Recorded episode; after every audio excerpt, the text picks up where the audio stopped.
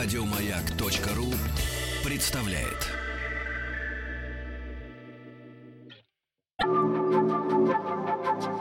Белая студия. Что читали и смотрели те, кого сегодня читаем и смотрим мы. Как эти книги и фильмы помогли найти себя? И чем они могут помочь измениться нам? Сегодня в «Белой студии» писатель, драматург, актер, режиссер Евгений Гришковец. В список сформировавших его произведений он включил книги «Винни-Пух и все-все-все», «Айвенга», «Мартин Иден», фильмы «Солярис», «Любовное настроение» и «17 мгновений весны». Сегодня, как никогда, слова «я так думаю» звучат на каждой кухне и в каждом офисе. Так назвал свое эссе Евгений Гришковец, который уже был гостем Белой студии. Мы не будем обсуждать его позицию, но поговорим о свободе и ответственности писателя, художников, такие важные для общества моменты, и о том, что мешает нам порой говорить правду даже самим себе. Добрый вечер, Евгений. Вы ожидали такую реакцию или какой реакции вы ожидали на свой текст, эссе, как правильно его назвать? Я так думаю. Конечно, я ожидал реакцию, разумеется. Это высказывание рассчитано на реакцию. Я не ожидал такой большой реакции, столь массовой. И я никак не ожидал той реакции, которая впрямую противоречит самому высказыванию. То есть, э, где высказывание настаиваю на том, что нужно сомневаться, что человек, который просто иначе думает, иначе смотрит на происходящее, делает какие-то ну, иные выводы, он может быть человеком, с которым можно разговаривать, продолжать жить, э, оставить его в числе своих друзей, приятелей, любимых людей и так далее. Я натолкнулся на то, что нет, нет, люди не могут, не способны, не хотят, не видят никакой возможности не то, что допустить другого мнения, а даже сомнения в том, э, что вот их точка зрения, их взгляд вот может подвергаться какому-то сомнению. Они совершенно убеждены, те самые люди, что то, как они понимают и как они убеждены, что это э, вот их это убеждение, оно выстрадано, оно более справедливо, более умно, оно более. И я просто не ожидал, что будет такое количество проклятий в связи с этим. И я лишился еще какого-то количества людей. Я не хотел такой реакции. Я не, не ожидал от них такой лютой злобы. И я понял, насколько все-таки люди погрязли в ненависти и в собственном своем убеждении, в собственной несвободе от идеи и от собственной уверенности. А почему, как вам кажется, такая непримиримость? Почему вообще вдруг возникло поле такой непримиримости, которое мы все ощущаем сегодня? А я не знаю. Ну, вы писатель. Ну, я, не, ну, ну, я, я не знаю. Мы можем говорить сейчас о непримиримости, но а кто-то не поймет, о чем мы с вами говорим, потому что пребывает в апатии и абсолютно безразличии. Сейчас, по-моему, не осталось таких людей на самом деле. В апатии мало кто пребывает. Вообще, Евгений, вот угу. э, писатель, творческий человек, да, художник, э, это его обязанность э, в ситуации, когда в обществе появляются вот такие очень острые противоречия, высказать свое мнение, как Солженицын. Или, например, вот вы любите Андрея Тарковского, он никогда напрямую не высказывался относительно того, что он думает по поводу политики. Но угу. все, что он делал в кино, определенным образом способствовало да, и освобождению людей, тому, тому, чтобы они были лучше. Ну, потому что он занимался искусством. Да. Потому что искусство и есть свобода абсолютно. Ну, ну подлинное искусство. Потому что, по большей части, э, Солженицын не занимался искусством. По большей части, это могучая публицистика, философия, все что угодно, но только не искусство. Искусство не может быть дидактичным. Искусство не может быть манифестом. Искусство не может к чему-то призывать напрямую. Содержать в себе призывы или хоть какой-то даже воспитательные какие-то начала. А ну вот Толстой, например, считал совсем иначе. Он, например, полагал, вот известно, что да, он не, не любил mm-hmm. Гида Мапассана mm-hmm. за то, что тот не высказывал прямого своего отношения к своим поэтому персонажам. Его, поэтому его роман «Война и мир» распадается на литературу и не литературу. Но писатель, он неплохой все-таки, Лев Николаевич. А, гениальный писатель. Да. Он гений. То есть можно. Так же, как Александр Исаевич, если уже взять в круге первом, ладно, архипелаг ГУЛАГ, пожалуй, mm-hmm. да, это в какой-то степени публицизм, но в круге первом раковый корпус – это великая, конечно, литература. То есть может человек высказывать достаточно ярко свою позицию и при этом быть большим художником. Есть те, кому это в принципе не свойственно, да? То есть вот... Я считаю, это история длительного, мощного поступка, растянутого на всю жизнь. Это также все время проявление воли, мощной воли человека – Но там, где начинается проявление воли, там заканчивается искусство, и там заканчивается художник. А для вас вот то, что вы написали, причем вы не первый раз выступили? У меня есть э, значительные серьезные сомнения по поводу того, надо было это делать или нет. И я не считаю это смелым поступком. Может быть, это было отчаянным высказыванием, потому что я уже не мог просто молчать. А не мочь промолчать, это что, сильный поступок или слабость? Угу. Я, я не знаю. И когда я писал его, я тоже сомневался, нужно это делать или не нужно. Я просто совсем не мог не высказаться. Я устал. А может быть, нужно было промолчать. Наверное. Наверное, я не знаю, я не могу на этот... Сейчас я уже не жалею об этом, но сомнения остаются, как и сомнения были в процессе написания. Кто-то может не считать меня художником, писателем и так далее. Я, я знаю, что я художник и писатель, я просто знаю, потому что я этим живу, это моя профессия, это мое дело. И я к этому отношусь как к делу самому обязательному в своей жизни. И только литература, театр и искусство для меня вещи обязательные. Это высказывание вряд ли обязательно. И это человеческое высказывание. Это не было высказыванием художника, писателя. Это было высказывание меня как частного лица и человека. Другое дело, что это мое высказывание вряд ли бы кто-то прочитал, если бы я не был писателем. Да, если бы вы не да, имели если, имени такого. Если бы, я, если бы просто да. вот это написал бы какой-то вот главврач какой-то районной больницы, прекрасный человек, но прочитали бы сотрудники его это очень для меня таинственный вопрос. Нужно ли такое и можно ли такое делать человеку, которому есть интерес, художественный интерес угу. читателей, зрителей и так далее. Потому что этот текст прочитывается на доверии к моей литературе и ко мне, которая выстроена длительными годами там, литературной и театральной работы. Поэтому это читается. Можно ли и нужно ли это делать, я не знаю. Я, не, не, я, это, я это уже сделал. И у меня много на этот счет сомнений. Так почему же сожгли мои книги? Их сожгли не в магазине, не в библиотеке. Их сожгли люди, которые их купили и читали. Люди принесли их из дома. Надеюсь, эти книги людям нравились. В этих книгах от того, что я думаю так, как думаю, не изменилось ни одной буквы, ни одной запятой. Но отношение к ним изменилось. И ко мне тоже изменилось. И я не знаю, будь у тех людей возможность, что бы они сделали со мной лично. Не знаю. Думать за них не берусь.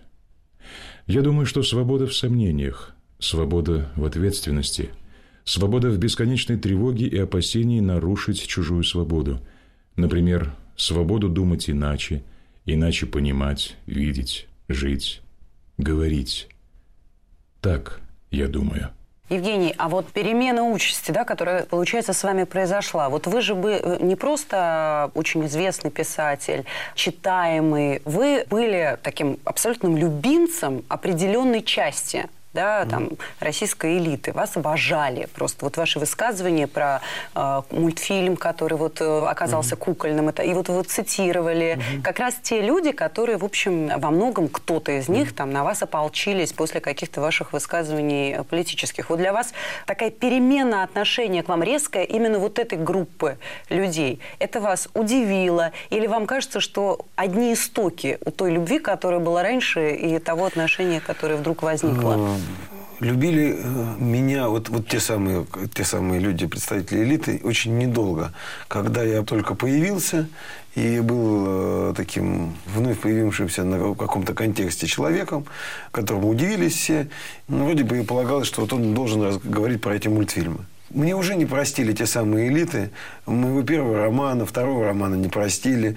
Не простили моих эссе. Ведь это, это же не было политическим высказыванием. Те, кто, так сказать, не считает, что я вправе вообще писать книги, э, играть э, спектакли, продолжая их делать. Они не считают, э, что у меня есть право и высказываться таким образом. И прочтение этого текста для них было просто подтверждением того самого, что ну, вот, стоит на нем клеймо, вот, и правильно стоит.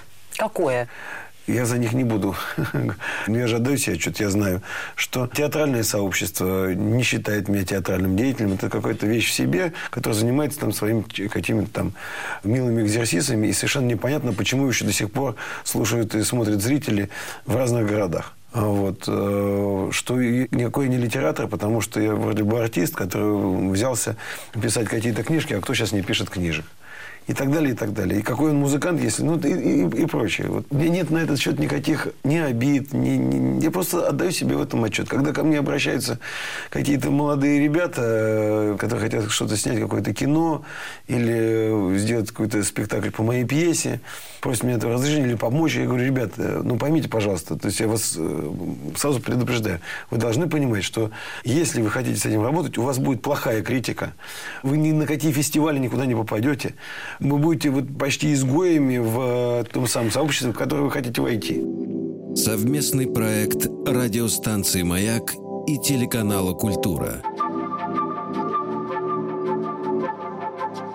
Белая студия. Сегодня в белой студии писатель, драматург, актер, режиссер Евгений Гришковец. Евгений, а как так получается все-таки? Вот как это перерождается одно в другое? Вот как человек, которого все носят на руках, угу. вдруг превращается в слово изгой даже называете? Само собой. Это же не со мной происходит, это же с ними происходит. То есть вот эта энергия восторга и любви, она потом превращается в ту же самую энергию неприятия, зависти там, или еще чего-то? Я констатирую, что так есть. А почему это происходит? Я не должен этого, потому что это не со мной произошло. Вообще вот эта тема изгоев, она mm. как бы гораздо более серьезная, да, чем просто э, там неприятие критиками и так далее, потому что у вас есть ваши э, зрители в любом случае.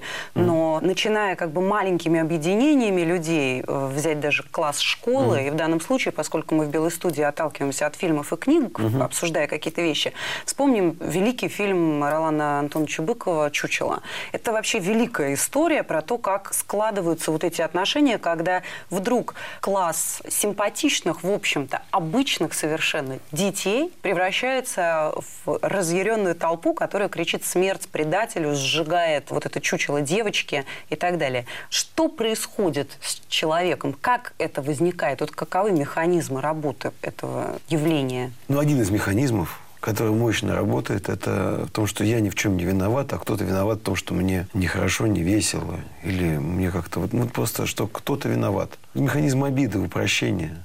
Самое такое вот простое, что я хороший, кто-то плохой. И когда вопрос адресуется не самому себе, а кому-то, и на, на него всегда находится ответ, что тот не прав. Но это самый простой. На самом деле, знаете, тот разговор, который мы затеяли, он настолько сложен, потому что тут же возникает, где отличие свободы да, от своеволия, от вседозволенности? Где критерии, где границы? Здесь самое главное, говоря о свободе, нужно не бояться быть банальным. Потому что мы непременно придем к банальности. А я даже и банальности сказать не могу, потому что я все-таки совсем не понимаю, что такое свобода. Вот та же самая история. Откуда берется вот эта история с чучелом? Я, мне довелось за время школы сменить четыре школы. Ну, и мы переезжали, и я попадал в разные школы. Я все время оказывался не в такой э, жесткой, э, жесткой форме, в той же самой ситуации. И мне было всегда непонятно. Почему это происходит? Э, потому что это весело. Ну, это весело быть вместе против кого-то. Почему это происходит так? Я не знаю. У меня есть какие-то этому объяснения, но во мне этого никогда не было. А если ты отказываешься, получается, ты становишься сразу таким же изгоем, как вот этот мальчик, которого играет Паша Санаев, да? Который попытался ее защитить. Но художественный взгляд на эту историю выстроен таким образом, что мы видим это с этой стороны. Да. да? А если художественный взгляд был бы другим, мы бы увидели этих детей и ее как предателя. Можно и такое произведение Абсолютно. написать. Да. Более того, там есть, ну, если есть там среди них и не самые, может быть, порядочные, приятные mm-hmm. дети, как, например, живодер, да, там mm-hmm. мальчишка, но там есть очень хорошая девочка, железная кнопка. Она как раз лидер да. всего этого. Она очень принципиальная. Она действительно не думает о себе, о каких-то своих выгодах. Она абсолютно уверена в том, что она делает. Она не хочет жить по принципу своей мамы, чтобы было шито-крыто. Мы знаем таких железных кнопок. Мы их видим вокруг себя. Как не ошибиться человеку принципиальному, верящему в то, что он творит правду? Где вот этот критерий, чтобы не оступиться, чтобы в какой-то момент не затравить кого-то, кто на самом деле отнюдь... А если человек такой принципиальный становится лидером, вот лидером, то бишь, в минимальном пространстве политикам у него нет никаких шансов кого-то не растоптать и не сломать. Иди сюда, Васильев. Иди, иди, не бойся. А я и не боюсь. Оп. А, ты... Отстань! Перебежчик. Ты к Сомову пойдешь? Пойду я к Сому. Почему? На хозяйство брошен. А если честно? Надоел мне ваш Сомов. Надоел? А за измену знаешь, что бывает? Атас, Маргарита! А вы Ну что за манера подкрадываться? Испугались. Тебе нравится ее фигура? Нет, ей джинс не лечит. Деревня. Джинсы всем лечат, просто у нее не фирма. Самое удивительное, это тоже очень просто и банально, что большинство, огромное большинство людей живут, не понимая, что все остальные люди другие. Люди полагают, что вот другой человек, он такой же, как он, только немножко как-то неправильный. Что все должны быть как он. Вот он вот ведет и думает по-другому. Ему нужно просто объяснить, и он поймет. Если он не понимает, надо как-то его заставить. Ну, просто хотя бы заставить его ну, правильно себя вести. Потому что не понимает, что другой человек другой. Это очень просто и при этом непостижимо. Белая студия. Сегодня в «Белой студии» писатель, драматург, актер, режиссер Евгений Гришковец. Вы знаете, вот о свободе э, мы с вами заговорили, и вот то, что вы сейчас говорите, я выписала цитату, это Василий Гроссман, который «Жизнь и судьба» – это, конечно, великая как раз книга об этом, об индивидуальности, о свободе, вся книга об этом. И вот он пишет, что человеческие объединения, их смысл определены лишь одной главной целью – завоевать людям право быть разными, особыми, по-своему, по-отдельному чувствовать, думать, жить на свете. Чтобы завоевать это право или отстоять его, или расширить, люди объединяются. И тут рождается ужасный, но могучий предрассудок, что в таком объединении во имя расы, Бога, партии, государства смысл жизни, а не средства. Нет, нет, нет. В человеке, в его скромной особенности, в его праве на эту особенность единственный, истинный и вечный смысл борьбы за жизнь. То есть у Гроссмана вообще была такая идея, что люди объединяются для того, чтобы побороть что-то, что мешает им быть свободными, и потом это объединение, как тот дракон шварцевский, да, оно же поглощает их индивидуальность и, в свою очередь, мешает им быть. Любая революция, любая война, в конечном счете, в какой-то степени люди пытаются освободиться от чего-то. От сознания собственной неполноценности, от того, кто их угнетает и так далее. Но, победив, они становятся несвободны уже в своем новом объединении. Люди не способны победить, невозможно. В самой идее освобождения нет никаких шансов освобождения. Человек либо свободен, либо он не свободен никогда. И освобождаясь от чего-то, освобождаясь от нищеты, зарабатывая деньги, в этом очень часто сложном, невероятно трудном и изнурительном труде человек пропускает э, очень многое в жизни. И потом он становится не свободен от самой идеи денег, от самой магии цифр. И тот человек, который думает, что он свободен, делая, что хочет, жаждущий чего-то, имеющий большие желания и стремящийся их осуществить, становится рабом желаний. И так далее. А Что такое свобода? От чего ты освобождаешь? Свобода. Кто свободнее? Человек, который узник, или тот человек, который его охраняет? Ну вот вы говорите, что освобождаясь, нельзя стать свободным. Это очень точно. А в каком направлении нужно действовать, чтобы стать свободным? А нужно им быть. Как это сделать? Найти себя? Да. То есть стать самим собой, видимо. Совпасть с собой, со своей индивидуальностью, да? Ну То, о чем говорит Гроссман. Здесь очень многое зависит от везения. Труд делает человека свободным, да? Вот это очень точно. Труд делает человека свободным? Да, труд. Каким образом? Я не знаю, что имели в виду нацисты. Мне интересно, Э, Да. что имеете в виду. Меня точно Да. не интересует, что имели в виду люди, которые повесили это. Но это тоже цитата чья-то, которую они выбрали и повесили. Что значит труд делает свободным? Работа, которую Да, любишь? работу, которую любишь. И когда ты понимаешь, что исполнение этой работы – это твоя обязанность. Если ты дал клятву Гиппократа, ты обязан лечить. Лечить честно и подлинно. Жить в России – это уже э, серьезный труд. Если ты здесь живешь, э, то, то изволь трудиться. Душевный труд. Признание многого и многого того, что здесь происходит не так, как тебе нравится. Или, может быть, не так, как тебе хочется. Но есть еще очень много людей, которые хотят жить иначе. И, может быть, этих людей гораздо больше, чем тех людей, которые хотят жить, как ты. И если ты остаешься здесь среди них, то ты должен признать э, за ними это право, это душевная работа. На самом деле свобода в том, что когда ты садишься за руль автомобиля и пристегиваешься, не думая о том, Вот хочу я этого или не хочу. Просто вот это и есть свобода. Не думая о том, что это какое-то насилие надо мной. Или то, что я пристегиваюсь, увидев гаишника. То есть человек, который пристегивается, когда он увидел гаишника, он сам ставит себя в ситуацию несвободного Несвоб- человека. То есть Это, конечно, это страх наказания, это исполнение для себя какой-то формальности, это не свобода. Вот все-таки ощущение обязанности что-то делать. То есть э, делает свободным. делать человека свободным, конечно. Конечно. А искусство, вот э, была сейчас э, э, замечательная выставка Эрика Булатова, и вот он как раз говорит о том, что искусство, он, как мы знаем, жил в Советском Союзе, его искусство, то, как он видел, да, он как живописец, его видение противоречило, в общем, официальным нормам, которые были в Советском Союзе. Поэтому он 30 лет, по-моему, иллюстрировал гениально совершенно детские книжки, на которых вот мы, мы тоже росли. А в свободное время он писал свои картины. И вот он сказал, что для него искусство – это был способ быть свободным. Он никогда не чувствовал себя несвободным. Подлинное искусство, и самое забавное, что именно с Булатовым это будет связано, что те картины, которые он делал вопреки, там «Слава КПСС» или что-то еще там вот это вот, я боюсь, они еще лет через 15 вообще не будут восприниматься как э, произведение искусства, а станут какими-то ну, музейными экспонатами, скорее экспонатами той самой эпохи. Это было скорее искусство поступков, искусство проявления воли и смелости.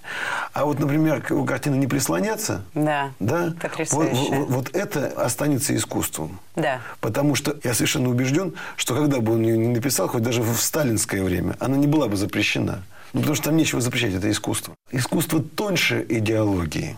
И в нем невозможно распознать опасность и какому-то несвободному режиму. Оно не таково. В искусстве опасность режима заключается в том, что это искусство, оно всегда по определению свободно.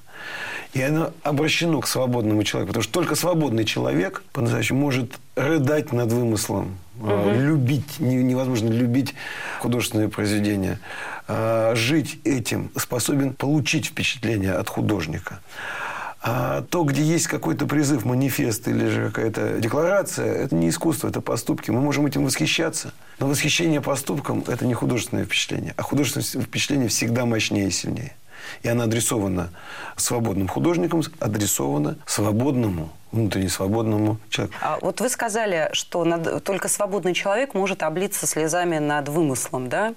А, тем не менее, вопрос, который возникает, именно в силу того, что даже среди тех людей, которые отреагировали там каким-то образом на ваши эссе, да и вообще достаточно активно реагируют на происходящее, да, сейчас, есть люди, а, которые чрезвычайно тонко чувствуют искусство. Не противоречит ли это в таком случае вашему убеждению в том, что человек, который познал, что такое искусство, он освобождается от вот таких вещей, как ненависть, э, непримиримость, нетерпимость? Ясное дело, что как только человек выходит на трибуну, на любую трибуну, маленькую, большую, пишет то, что пишет, и готов отвечать на вопрос, который даже еще не задан, он перестает быть художником. Это невозможно совместить. Ну, это несовмещаемое. Когда человека душит гнев и убежденность в том, что вот он должен высказаться в этом направлении.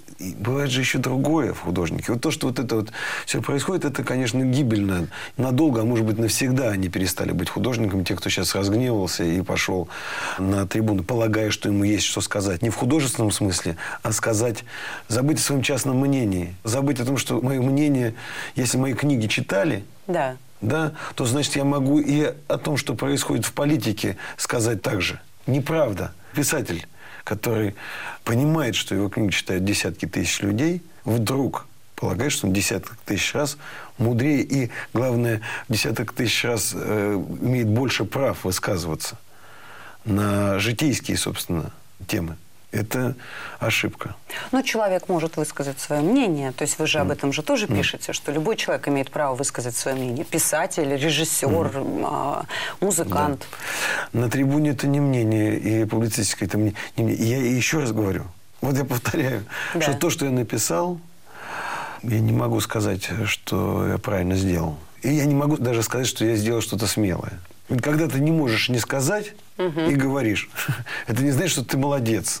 Молчание золото. Для многих людей, особенно моих, э, например, в том числе украинских читателей и зрителей, я сделал довольно страшную вещь. Они пошли кто-то и сжег мою книгу на улице.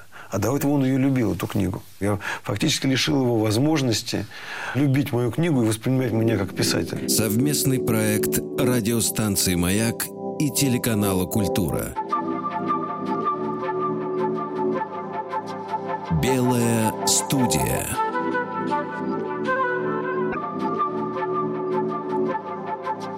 Белая студия.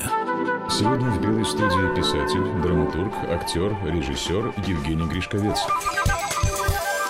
Получается, что искусство вообще человека не меняет. Вот Бродский, к примеру, он считал, вот Нобелевская лекция была, что эстетика определяет этику, что если культура не будет уделом меньшинства в России, то все изменится. То чем больше людей прочитает Толстого, тем больше будет людей, которые чуть-чуть изменились в лучшую сторону и так далее. То есть, получается, можно прочитать про вот ваши э, мультфильмы, про детство, про маму, про вот все эти пронзительные вещи, да, любить ваши спектакли, читать ваши книги, а потом так вас возненавидеть, что их сжечь. То есть достаточное место в душе, заполненной культурой, остается для того, чтобы ненавидеть Ну, кого-то. просто ненависть заглушает все.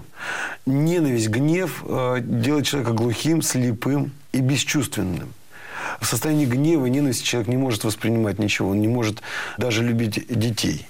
Это все подмена. И те самые патриотические высказывания людей, когда они связаны с ненавистью, это все неправда. В этот момент нет места даже для любви к родине. Потому что люди чаще всего ненавидят в этот момент своих соотечественников. А соотечественник это кто? И есть, это и есть Родина. Родина состоит из людей. Евгений, вопрос правды. Он же очень тоже сложный, потому что вот мы говорили про железную кнопку, у нее же тоже была своя правда. И много произведений есть о том, и тот же Гроссман об этом много пишет, что правда, она ускользает от человека, который пытается ее схватить и зафиксировать. А Достоевский говорил, что страшен тот человек, который не меняет своих убеждений. Что такое правда в таком случае? Где ее искать? Где вы ее ищете? Случившийся факт, он не имеет значения. Он имеет, наверное, значение в каком-то, может быть, юридическом аспекте. Только отношение к нему. Даже факт убийства человека, который является вопиющим, ну, просто сам по себе. Вот убийство человека, он, это вопиющее и самое страшное, что может... Кто-то рад этому, кому-то это все равно, а для кого-то это любимый человек. А вообще человеку правда нужна? Мы вообще-то ее хотим? Поскольку мы не знаем, э, что такое правда, мы можем ее хотеть или ее не хотеть. Ведь мы же не знаем, что такое смерть. И мы ее боимся. А Может быть, по той причине, что мы ее не знаем.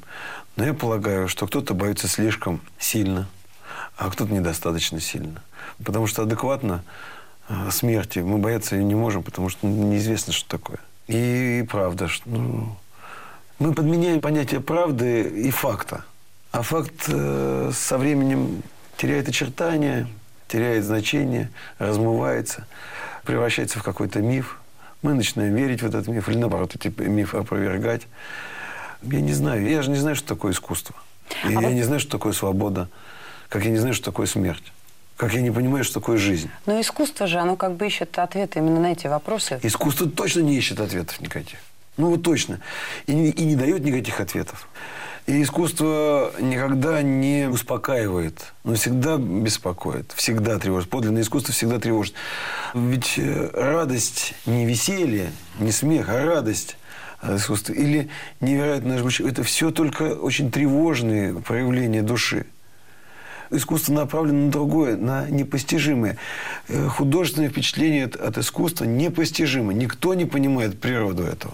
Но, может быть, как раз вот та правда, которую мы не можем найти в реальности, потому что она не дается. Может быть, как раз в искусстве мы э, инстинктивно, интуитивно ощущаем вот эту истинность. Я люблю в этом смысле определение Кнут Гамсона. Он сказал, что правда не в объективности, а в бескорыстной субъективности.